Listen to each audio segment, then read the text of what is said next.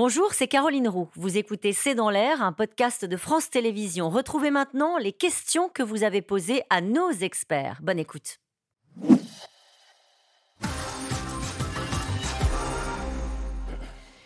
Une question de Thierry. Y aura-t-il de la bière dans les stades?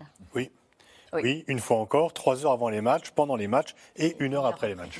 Et, et aussi, euh, à côté des stades, il y a des, des- les plages sont entourées de grillages et ils font, ils, ont- ils font des parcs à supporters où on peut aller euh, boire de la bière. Et, enfin, spécifiquement, d'ailleurs, on m'a dit que c'était pour les supporters anglais, Anglais. et allemands. Ouais, c'est ça. Donc, il y a une grosse plage, avec- mais vraiment c'est toirie, hein, c'est-à-dire qu'il y a des grillages, vraiment du barbelé. D'un côté, on boit de la bière et de l'autre, c'est le, c'est le vrai Qatar. Ah oui, d'accord. Allez, une question de Gérard dans le Finistère. Que deviendront tous les stades et tous ces hôtels après la Coupe du Monde? De Cercy. Alors, il y en a deux qui vont être démontés, donc Ouais. des stades, quoi, hein, donc, et qui vont être proposés à des États africains. Ils ont déjà annoncé, mais on ne sait pas lesquels, on ne sait pas comment ça va se passer. Mais avec cette idée, là, toujours pareil, d'influence, de pouvoir d'influence, en se disant, nous allons, euh, comme on a dit à la FIFA, on va aider à la diffusion du football, on va aider à l'équipement, etc. Donc, euh, évidemment, quelque chose, là, pour le coup, toujours du point de vue écologique, qui est quand même assez On démonte spécial. des stades et on oui, on les remonte, on les reconstruit, remonte. euh, hein, donc, ça en disant, eh, on ne sait pas encore. Ah, On Au sait pas Sahel, encore. Voilà. vous voyez, c'est- notamment, il y a un stade qui est, en, en- qui est fait en conteneur, qui s'appelle le, stade- le Ouais. stade 974, qui est entièrement fabriqué, qui est un- comme un Lego Ouais, géant. un Lego. Donc celui-là va être démonté. Euh, une question de Jean-François à Liège. Sans l'aide de Sarkozy et de Platini, le Qatar aurait-il pu obtenir l'organisation de la Coupe du Monde? Peut-être. Sarkozy n'a pas voté, euh, Platini a voté. Euh, il a dit effectivement qu'il avait voté pour le Qatar, mais il ne l'a pas fait sur instruction du président de la République. Il l'a fait pour un calcul, une fois encore, d'universalisme euh, du, du football. Mais la, la voix de, il y avait 24 votants à l'époque, et effectivement, c'était Qatar contre les États-Unis. Les Américains étaient furieux de se faire éliminer par un tout petit pays, et la voix de Platini a compté parce que Platini dans le football, il compte.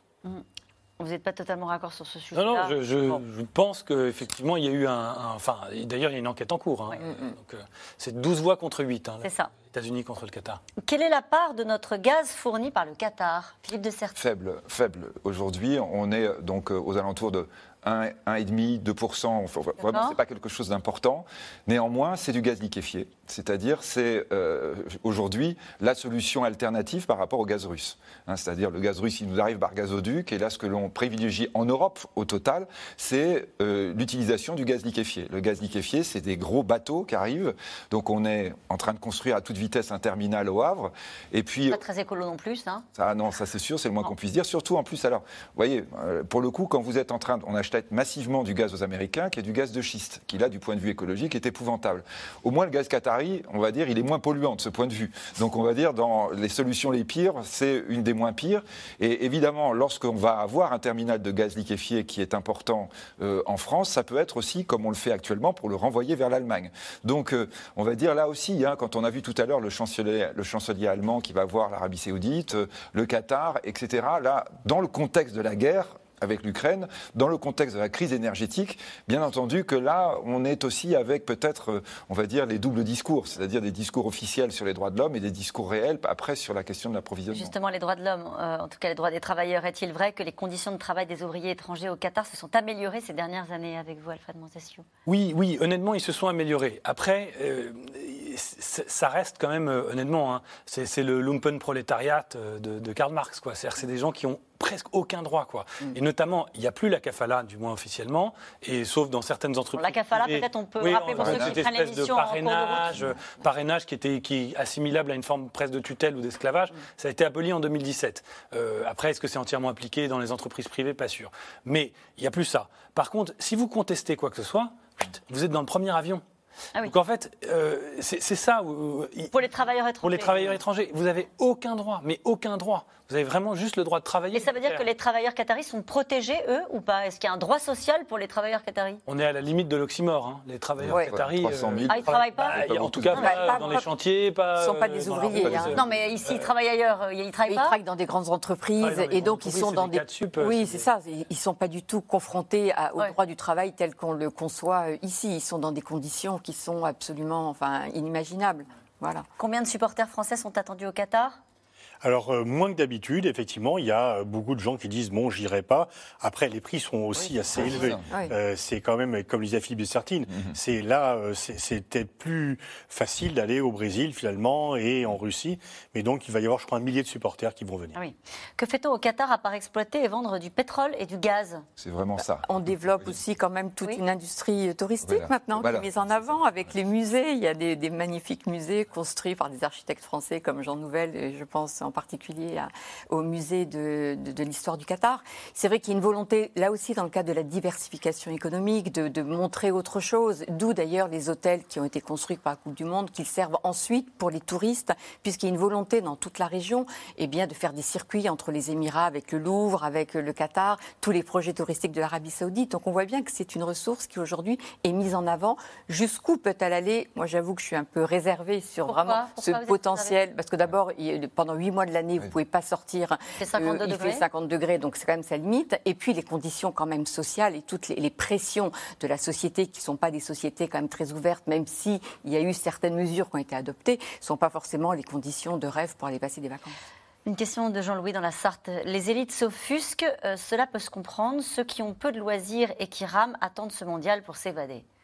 Bah oui, enfin, ça peut être. euh, je crois que, là, enfin, une fois et encore, il y a des gens qui demandent le boycott, d'autres qui demandent de s'en servir comme d'un coup de projecteur pour améliorer la situation. Le mondial, ça reste quand même une grande fête qui arrive tous les quatre ans. C'est quand même. Elle le est gâchée la fête ou pas? Non, euh, Non en fait, vous savez, il y a beaucoup de gens qui vont boycotter, mais qui ne regardaient pas les éditions précédentes. Il y a toujours des gens qui n'aiment pas le football. Il y a toujours des Ouais. gens qui pensent que le football est un sport d'abruti qu'il ne faut pas regarder. Donc là, avec euh, cela, ils ont un prétexte de plus. Hum, Une question de Philippe en Isère. Macron ira-t-il au Qatar? Y a-t-il du gaz et du pétrole et les Qataris nous achètent des armes? Il a dit qu'il Il y y a du allait si on était en demi-finale. je Oui, c'est ça. Ouais, je pense que s'il y a la finale, il peut quand même pas ne pas y aller. Sinon, c'est vraiment dire euh, Ouais. au pays organisateur, on ne Ouais. veut pas vous voir. Ouais. Une question d'Emmanuel. Des recours en justice sont-ils possibles contre la FIFA? Bah, il y en a plein en cours. hein. Il y a une procédure en Suisse. euh, il y a beaucoup de procédures judiciaires en cours.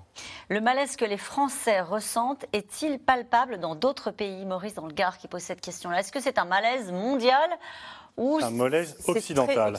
Et très Parce que les- français quand même. Agnès Parce que- Valois Je parlais avec des Italiens qui me disaient que, bon, évidemment, comme il n'y a pas d'équipe, il n'y a pas d'équipe italienne, donc Oui. c'est un non-sujet. Non, mais ça pourrait être sur le principe quand même, euh, oui. quand même. Oui. Euh, là, c'est absolument pas un sujet, personne n'en parle. En Allemagne, un petit peu, ce qu'on a vu des prises de position de la ministre écologique, surtout sur justement ce côté-là.